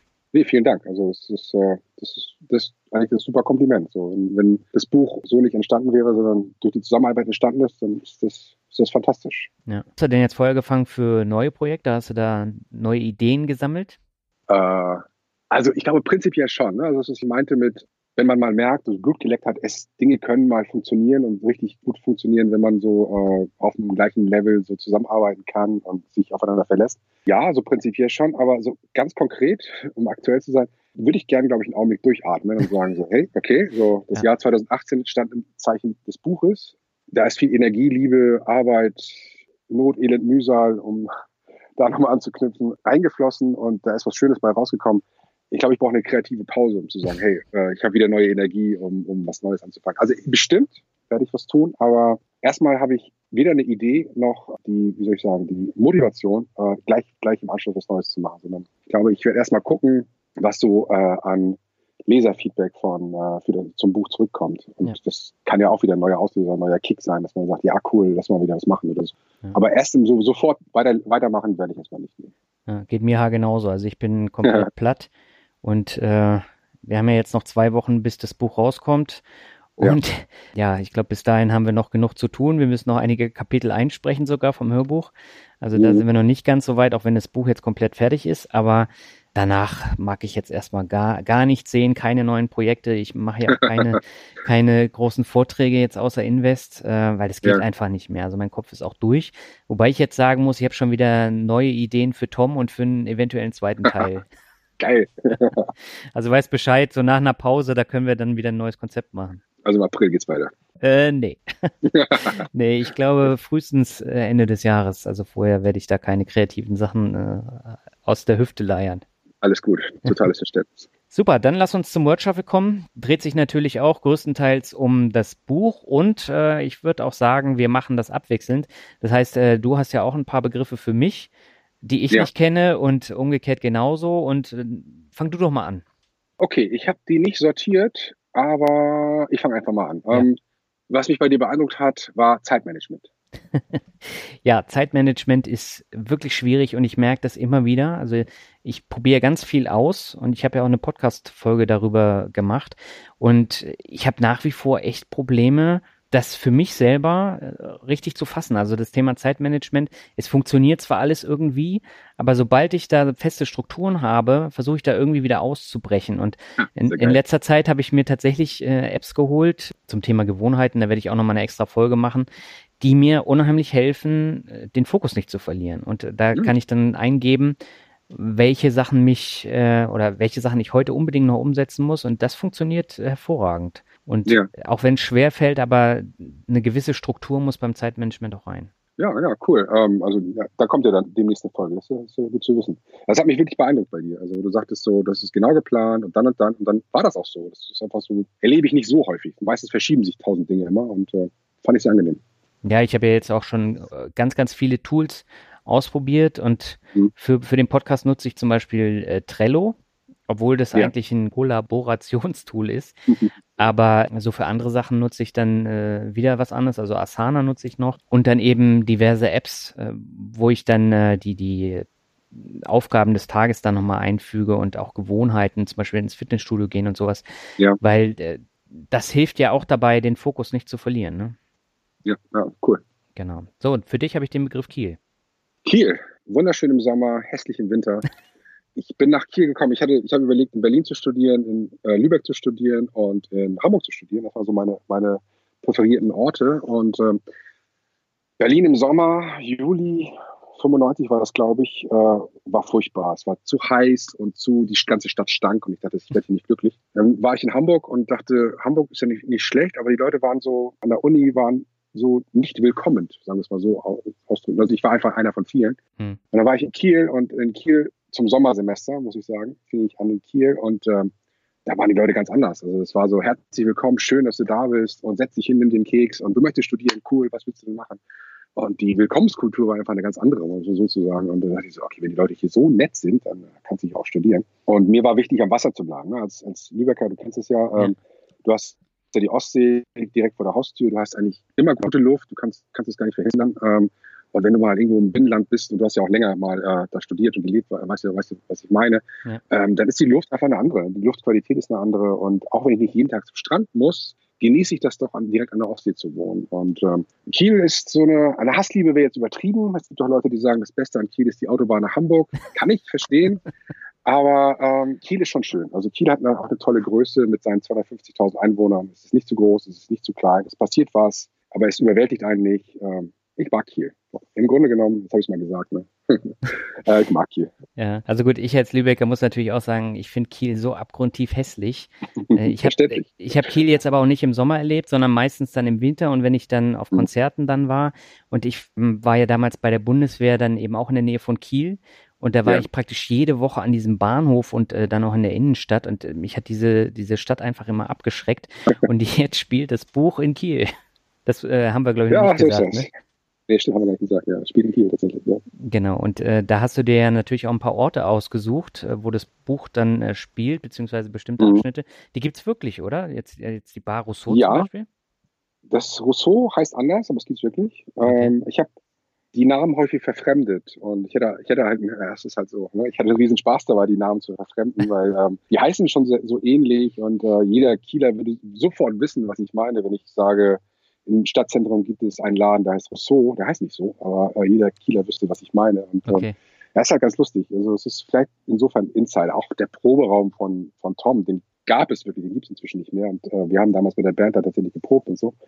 Also solche Sachen, das stimmt. Also so wie du vorhin meintest, mit den biografischen Anteilen, die man da reingebastelt hat, ja, da ja. sind schon lustige Sachen drin, das ist wahr. Okay, dann komm du mal mit dem nächsten. Ach stimmt, ich bin da dran. Ja. Sport wäre das nächste. Sport. Äh, beziehst genau. du das jetzt auf Fußball? Nee, das tue ich nicht. Meinen tatsächlich dich, weil du häufig gesagt hast, so, ich, ich muss mal zum Sport, ich gehe zum Sport. Und ich dachte so, okay, alles klar, die, die, was du auch eben gerade gesagt hast, ne, bei den Zeitmanagement-Apps, so äh, Sport kriegst du ein. Und ich habe festgestellt, dass dir das wirklich sehr wichtig ist. Und ich meine, du hattest auch schon mal drüber gesprochen, aber ich weiß nicht, ob du so, schon mal so direkt gefragt worden bist. Und ich dachte, du erzählst mal, was du eigentlich genau wie oft machst. Das weiß ich nämlich auch nicht. Ach so, ne, ich bin äh, regelmäßig im Fitnessstudio und äh, im Dezember war ich jetzt ja über eine Woche krank und konnte das nicht machen und das hat mein komplettes Zeitmanagement und auch äh, die Fitness praktisch vernichtet. Und ja. wenn ich nicht ins Fitnessstudio gehe, kann ich nicht richtig abschalten. Also ich merke das richtig, ne? weil wenn du nur in deinen eigenen vier Wänden bist und vorm Rechner, mhm. dann bist du acht Stunden auf der Arbeit äh, vorm Rechner und du kommst auf keine anderen Gedanken. Und deswegen ist es mir wichtig, zwei bis dreimal die Woche ins Fitnessstudio zu gehen. Nach dem Fitnessstudio dann entweder schwimmen oder in die Sauna, einfach um auf andere Gedanken zu kommen. Und das funktioniert hervorragend. Und äh, gerade wenn ich dann so Podcast höre oder Musik oder Hörbuch, dann komme ich tatsächlich auch auf andere Gedanken. Aber hier zu Hause schaffe ich das eben nicht. Und deswegen ist Fitness auch für mich persönlich sehr, sehr wichtig, um abzuschalten. Ja, was interessant. Ich meine, du gehst wenn du sagst, du gehst zum Sport, um abzuschalten und hörst dann aber dabei Podcast, ja. schaltest du dann wirklich ab? Also ja. ist es dann, aber ich meine, tust du ja anscheinend, hast du ja gesagt, aber es klingt gerade so, so ein bisschen kontraproduktiv dabei, noch Podcast zu hören. Aber naja, ich habe äh, vieles ausprobiert und Sieg geht mir dann irgendwann auf den Keks. Ja, okay. Und äh, deswegen, also ich konzentriere mich dann schon auf die Folgen. Ich war heute zum Beispiel äh, zweieinhalb Stunden im Fitnessstudio und so habe da Echtgeld TV äh, gehört, die, ja. die, die, letzte Folge, die dann auch offen war. Und äh, da kann ich wunderbar bei abschalten. Und äh, du kommst dann auch komplett anders dann wieder nach Hause oder normalerweise gehe ich ja morgens um sieben dann ins Fitnessstudio, mach bis äh, Viertel vor neun und fahre dann zur Arbeit. Und ich gehe mhm. komplett anders zur Arbeit, als wenn ich so gehetzt dann morgens von zu Hause dann dahin fahre. Und äh, da bin ich dann müde und oft schlecht gelaunt, ne? Und äh, mhm. wenn ich vom Sport komme, da habe ich super Laune, ich bin fit und mhm. ich starte ganz anders in den Tag. Und das ist natürlich noch ein weiterer Grund, warum Sport wichtig ist. Ja, ja, ja, genau. Das ist ja cool. Ja. Also mir ist es da aufgefallen, dass es dir wichtig war. Ja. Kommen wir zum nächsten Begriff für dich, das ist Flohmarkt. Flohmarkt. Ja. Äh, bin ich ein großer Fan von, auch wenn ich inzwischen nicht mehr derjenige bin, der irgendwie alles einsammelt, was da ist. War ich aber eine Zeit lang. Also ich habe dann irgendwie tatsächlich so CDs und ähm, Bücher, konnte ich, ich konnte an keinem Stand vorbeigehen, in denen Bücher verkauft wurden. Was ich aber leider nie selbst geschafft habe, ist mal so konsequent selber Flohmarkt machen. Also klar, ich habe es mal gemacht, mhm. ein paar Mal auch gemacht. Und es war auch immer ein Spaß und es hat auch äh, tatsächlich sogar irgendwie was eingebracht. Und zwar mehr als die Gebühren des Standes gekostet haben. Das war alles richtig. Und ich bin auch Sachen losgeworden. Also ähm, war alles gut. Aber was ich nicht schaffe, ist das regelmäßig zu machen. Das würde ich gerne machen. Aber ich bin immer weiterhin ein, ein großer Fan von Flohmärkten. Also ich gehe da gerne hin und äh, schaue mir die Sachen an. Und ich bin vom Kieler Flohmarkt insbesondere begeistert, weil es dort, also im Innenstadtflohmarkt verboten ist, verboten klingt so bösartig, aber äh, es ist tatsächlich verboten, meine ich, da Neuware auszuverkaufen. Mhm. Deswegen ist es irgendwie toll, dass da nicht irgendwie 20 Mal derselbe Stand mit irgendwelchen Hemden, die neu sind, da verkauft werden, sondern es ist wirklich nur teilweise so richtig alter Krimskrams. Und das finde ich dann ganz frischig. Und, und, äh, das hat mich fasziniert. Und das war als Kind auch schon so. Da habe ich meine lustigen Taschenbücher damals schon gekauft, weil sie sonst viel zu teuer waren. Und meine Eltern meinten, hey, du hast schon ein Buch, das muss reichen. Und äh, auf dem Flohmarkt durfte ich dann wieder noch mehr Bücher kaufen. Das war ganz angenehm. Genau, und wir haben nämlich im Buch auch ein sehr ausführliches Kapitel zum Thema Flohmarkt. Und äh, ich muss dazu eben Stimmt. auch nochmal sagen, dass das Thema Flohmarkt, Minimalismus, ähm, Keller aufräumen, das hat schon einen großen Effekt auf einen persönlich, aber nicht nur das, man kann damit auch äh, gutes Geld verdienen und ja. Ich verkaufe auch momentan viele CDs, viele Sachen aus dem Keller dann auch. Und sobald ich dann, ich habe dafür ein extra Konto, und da mhm. überweise ich mir das ganze Geld, was ich dann einnehme. Ich verkaufe zum Beispiel auch diverse T-Shirts, die ich seit zehn Jahren nicht mehr angezogen habe, so, mhm. so Raritäten, Metal-T-Shirts.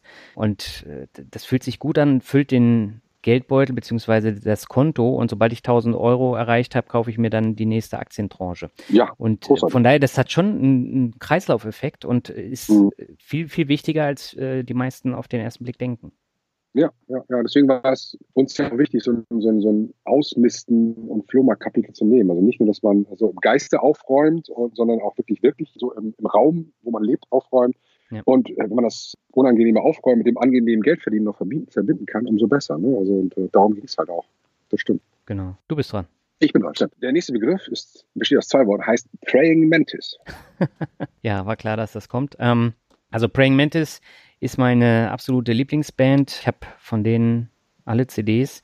Und das äh, sind überwiegend Japan-Importe. Also die, Japan. Äh, ich habe sogar eine Best-of, die gibt's einmal in der goldenen Japan-Variante und einmal in der europäischen Variante mit nur halb so vielen Songs.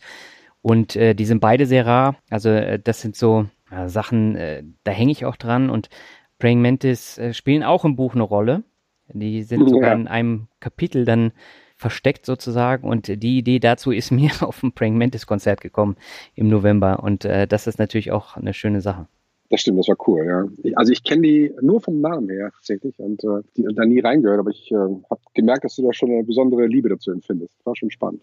Ja, deswegen mussten die auch ins Buch rein. Mhm. Okay, jetzt, jetzt kommt mein Lieblingsbegriff für dich, ähm, HSV. Der HSV, der beste Verein der Welt. Damit ist nicht alles gesagt. Nee, ähm, der HSV ist, äh, manche sagen, es sei ähm, ein schwieriger Verein. Ich, ich kann nur sagen, man sucht sich seinen Verein nicht aus. Genauso wie man seine Eltern sich nicht aussucht, sucht man sich seinen Verein nicht aus. Der Verein sucht einen sich selbst aus. Die Italiener sagen, man kann lieber die Blutgruppe ändern als den, oder eher die Blutgruppe ändern als den Verein. Und äh, das ist halt der HSV. Mitgegangen, mitgefangen, mitgehangen.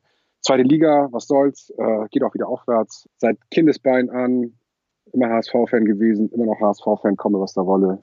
Ja, hilft nichts, ne? Ja, und für mich ist der HSV, ich glaube, der schlimmste Verein in Deutschland. also es ist wirklich so, ne? Also das äh, in meinem Umfeld habe ich auch ganz viele HSV-Fans und ich finde dieses Missmanagement, was die da seit äh, Jahrzehnten eigentlich schon fast äh, treiben, das ist mir unbegreiflich und diese diese äh, diese Truppe, ich war so froh, als sie endlich abgestiegen sind und dann kommst du an und machst äh, Tom zum HSV-Fan und äh, das, das war für gut, mich ja. schon sehr hart. Naja, es muss so sagen, ging nicht anders. Also. ja gut, aber was für ähm, dich HSV ist, ist für mich Praying Mantis dann. Vielleicht ist es ein bisschen so, genau. Obwohl ich äh, eigentlich auch ein Musikfan bin. Aber so wie, so wie, wie gesagt, Tom aus seinem selbstverschuldeten Elend da aussteigt, wird auch der HSV wieder in die erste Liga kommen und allen zeigen, wo der Fußball hängt. Ja. So wird es sein. Schauen wir mal, ich bin gespannt. du bist. Also ich bin dran, ne? Ja. Lübeck. ist meine Idee. Wenn du Kiel hast, nicht aber Lübeck. Äh, ja, Lübeck ist Heimat und ich habe wirklich schon als Kind gewusst, ich will hier später mal wieder hin, aber dass bis dahin nochmal tausend Kilometer dazwischen liegen, hätte ich nie gedacht. Deswegen bin ich eigentlich froh, dass ich jetzt seit fünf Jahren wieder hier lebe und äh, eigentlich möchte ich nicht so gern wieder weg, aber ja. ja, mal gucken, wie sich das dann noch entwickelt. Auf der anderen Seite finde ich das natürlich spannend, neue Orte kennenzulernen und mal gucken, wie sich das weiterentwickelt. Aber Lübeck wird immer Heimat bleiben. Mhm. Ja, geht mir auch so. Also wenn ich nach Lübeck komme, dann äh, ist so ein besonderes Gefühl, so da reinzukommen. Das, das weiß ich nicht. Es muss halt Heimat sein. Ne? Da ja. kommst du halt daheim und sagst, hey, weiß ich nicht, hier komme ich her, hier gehöre ich hin. Das, das kann ich gut nachempfinden. Aber du bist ja gut rumgekommen und warst, glaube ich, auch lange, lange Jahre in Berlin, ne? soweit ich weiß. Und äh, dass die mit Lübeck immer noch so geht, dass du da gerne zurück wolltest, ist schon spannend. Ja, 18 Jahre habe ich in Berlin gewohnt und Berlin habe ich nicht so gemocht. Äh, das war äh, war immer schwierig und es war mir einfach viel zu groß. Also Berlin war immer schwierig und ich war froh, wenn ich dann immer wieder nach Lübeck äh, kam zu meiner äh, Familie hier, zu meinen Großeltern. Mhm. Und ja, gut, dann habe ich meine Freundin dann auch kennengelernt und dann war eigentlich klar, dass sie irgendwann wieder nach Lübeck möchte. Und, ja. ja. Ist ja auch eine schöne Stadt. Ja, definitiv. Jetzt bin ich dran und jetzt kommt die Rockmusik. Rockmusik. Ähm, Rockmusik wäre mir fast zu allgemein. Also wenn ich an Rockmusik denke, denke ich an Brian Adams und ich mag Brian Adams nicht so sehr. ähm, ich äh, höre tatsächlich viel, viel, viel Rock und äh, aber in den unterschiedlichsten Facetten. Also ich höre gerne Hardrock, so 70er Jahre Hardrock ist so Black Sabbath ähm, mit mit Ozzy ist so einer meiner Favoriten. Ich höre auch gerne Prog Rock, sowas wie Tool. Äh, ich freue mich, dass die mal ein Lebenszeichen von sich zeigen.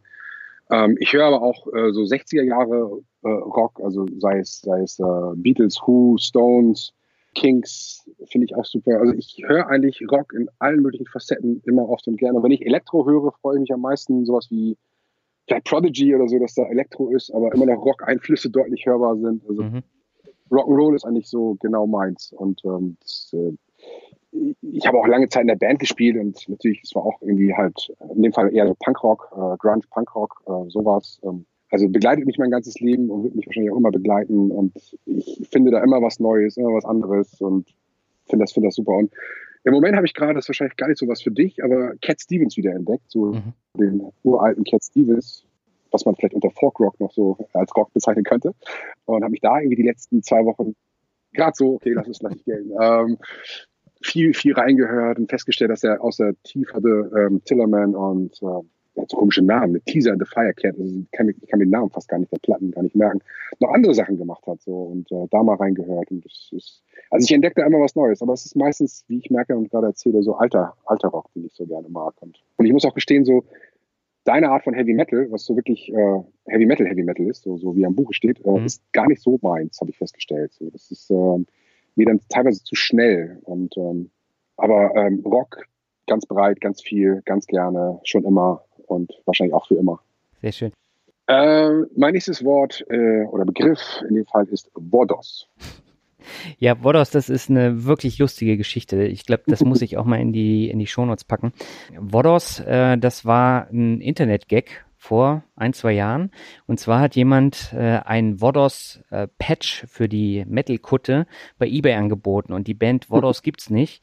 Der Typ, der das reingestellt hatte, hatte einfach die Band Sodom gehabt und hatte das falsch rum fotografiert und hat das dann so reingestellt. Er kannte wohl die Band nicht. Und dann super. haben sich alle befeixt darüber, wie jemand denn äh, Vodos, die Band, die es nicht gibt, dann da bei eBay reinstellen kann. Und der Ex-Gitarrist von Sodom hat das dann wiederum äh, entdeckt bei eBay und hat es dann äh, in, in die Umlaufbahn geschossen. Und das war ja. ein, ein mega Running Gag. Und das hat natürlich wieder ganz viel mit dem Buch zu tun, weil die Band von Tom heißt Vodos. Und äh, ja, das genau. ist der Hintergrund. Ja, das ist echt großartig. Ich kannte die Geschichte gar nicht, bis du sie erzählt hast, aber ähm, war das irgendwie relativ klar. So irgendwie, Vodos müssen wir nochmal ver verewigen im Buch. So, das ist schon ja, cool. Ja, also Vodos, das ist auch eine Thrash-Metal-Band. Also das ist das, was du nicht magst. Also das ist wirklich schnell genau, das und kommt hart. Hin, ja. aber äh, gut, äh, das hat einfach gepasst und äh, trägt auch äh, gut was zur Geschichte bei. Ja, ja, auf jeden Fall. Ja, vor allen Dingen, ich habe ja versucht, das dann auch zu Kreisch singen dann im Hörbuch. Äh, das war auch eine Herausforderung. Ja, super. Gut, ähm, jetzt habe ich einen letzten Begriff für dich, das ist Glück. Glück. Über Glück habe ich häufig nachgedacht. Und ich dachte mal, es gibt so zwei Arten von Glück. Ne? Einmal dieses Glück, was so unverhofft über dich reinregnet, wie so ein so ein Lotto gewinnen oder der Onkel aus Amerika, der dir Ölquellen vererbt hat, von denen du nie was wusstest oder so. Wo einfach, wie, dafür kannst du gar nichts. Oder, weiß ich nicht, keine Ahnung, was ganz morbides, der Flieger, den du verpasst hast, stürzt ab oder irgendwie sowas. Das ist so, das, das, das ist so diese Art von Glück, das, dafür kann man nichts und das ist auch nicht machbar, berechenbar. Es gibt aber, finde ich, noch eine andere Art von Glück und das ist, ich weiß nicht, wer das genau gesagt hatte, ähm, Seneca, der irgendwie sagte, Glück ist, wenn Gelegenheit auf Vorbereitung trifft, glaube ich, da hat er das genannt. Und das, das fand ich ganz interessant. So. Mhm. Und ähm, dachte so, hey, Moment mal, es ist nicht jeder seines Glückes Schmied, das kann man, glaube ich, nicht so allgemein sagen, aber man kann für sein Glück tatsächlich was tun und aktiv daran arbeiten, äh, daran, dass man glücklich wird. Und das ist, glaube ich, auch keine Banalität zu sagen. Man muss irgendwie daran arbeiten, dass man selbst glücklich wird, dass man sein Umfeld glücklich macht, dass, dass man äh, seine, seine Partnerin, sein Partner zusammen Glück empfindet, für seine Familie, ähm, für das Glück zuständig ist. Also Glück ist unglaublich facettenreich und hat unglaublich viele, viele verschiedene Aspekte. Das ist mir manchmal schwerfällt zu sagen, so, ja, Glück ist das. Sondern, mhm. ja, es, ist, es, ist, es ist echt, echt vielfältig, finde ich. Äh, aber es ist, ein, es ist ein wichtiger Begriff und dann, äh, er, er, taucht halt auch immer wieder auf. Ne? Also es, ist, es gab auch, glaube ich, ich weiß gar nicht, wer das schon wieder war, da kommt wieder die, äh, die altphilologische Bildung wieder durch. Ähm, ähm, Eudaimonia heißt es, glaube ich, ich Aristoteles oder so sagte, es gibt kein Glück, sondern es gibt Erfüllung. Ja, also es ist dieses, was man noch im, im neuen, neuzeitlichen vielleicht Flow nennt oder so, wo man irgendwie so wirklich so diesen in, in der Sache, die man tut, aufgeht und äh, darin Erfüllung findet und darin halt auch wirklich Glück verspürt. Also ich kann noch stundenlang weiterreden, aber äh, du merkst, ich habe schon mal drüber nachgedacht und äh, ich finde es ich find's spannend und ich bin auch nicht am Ende angelangt, was Glück für mich wirklich so wirklich bedeutet. Aber das trifft es schon ziemlich gut und ich glaube auch hier wieder, im Buch spielt das ja auch eine zentrale Rolle, weil der Tom ist ja am Anfang auch total unglücklich mit, mit allem. Genau. Und ja. entwickelt sich ja auch und versucht halt äh, so ein bisschen das Glück zu erzwingen. Und am Ende des Buches ist er tatsächlich glücklich. Der Weg dahin ist natürlich schon interessant dann auch zu sehen. Aber ja. das beschreibt es ganz gut, was du eben gesagt hast. Ja, genau. Also deswegen, also wir hatten ja auch beim Cover, haben wir uns ja auch darüber unterhalten, wie soll Tom eigentlich gucken?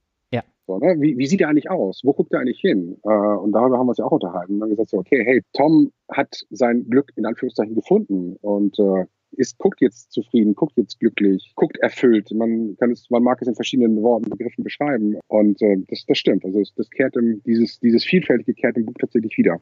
Genau. Ja, das war jetzt ein schönes Schlusswort, würde ich sagen. Ich danke dir erstmal herzlich für das sehr facettenreiche Interview. Hat mir viel Spaß gemacht, auch wenn wir uns äh, ständig ausgetauscht haben zu diesen ganzen Themen. Aber das war jetzt nochmal was anderes, äh, das in Interviewform zu machen. Und vielleicht magst du jetzt nochmal einen letzten Aufruf äh, machen für alle, die das Buch jetzt interessiert. Wo gibt's das? Wo muss man hingehen? Auf jeden Fall. Also vielen Dank, dass ich dabei sein durfte und mein erstes, mein erster Podcast hat auch echt Laune gemacht. Also äh, insofern vielen, vielen Dank. Das mag und wird wahrscheinlich deutlich in deiner Moderation liegen. Also lieben Dank dafür. Großartig. Und ähm, das Buch, ja, das Buch war, war ein Haufen Arbeit. Es hat sich gelohnt. Es ist ein tolles Buch geworden. Ähm, Testleser sagten, hey, cool, dass ich das Buch gelesen durfte. Schönes Buch. Und äh, das macht einen natürlich sehr stolz. Und zu kaufen gibt es das bei Amazon. Man kann es erwerben als äh, Printbuch oder auch als E-Book. Als E-Book gibt es tatsächlich das Buch auch nicht nur bei Amazon, sondern auch bei Thalia zum Beispiel oder Weltbild. Und äh, man kann das Buch auch als Hörbuch erwerben, was auch ganz praktisch ist, so für Leute wie dich, die halt viel Sport machen und äh, nebenbei was hören möchten. Das äh, Buch gibt es auch bei Audible als, als Hörbuch. Also seid dabei. Preise habe ich ja vorhin schon äh, genannt und wer uns unterstützen möchte, der kann das gerne kaufen. Wenn er oder genau. sie Fragen hat, dann einfach eine E-Mail schreiben. Unsere beiden E-Mail-Adressen sind im Buch drin. Absolut, sehr gern. Und wir freuen uns über jede Anmerkung, jeden Kauf. Und ja, in diesem Sinne sage ich nochmal herzlichen Dank, Ümit. Und ja, wir freuen uns auf das Feedback. Ich danke dir. Auf jeden Fall freuen wir uns.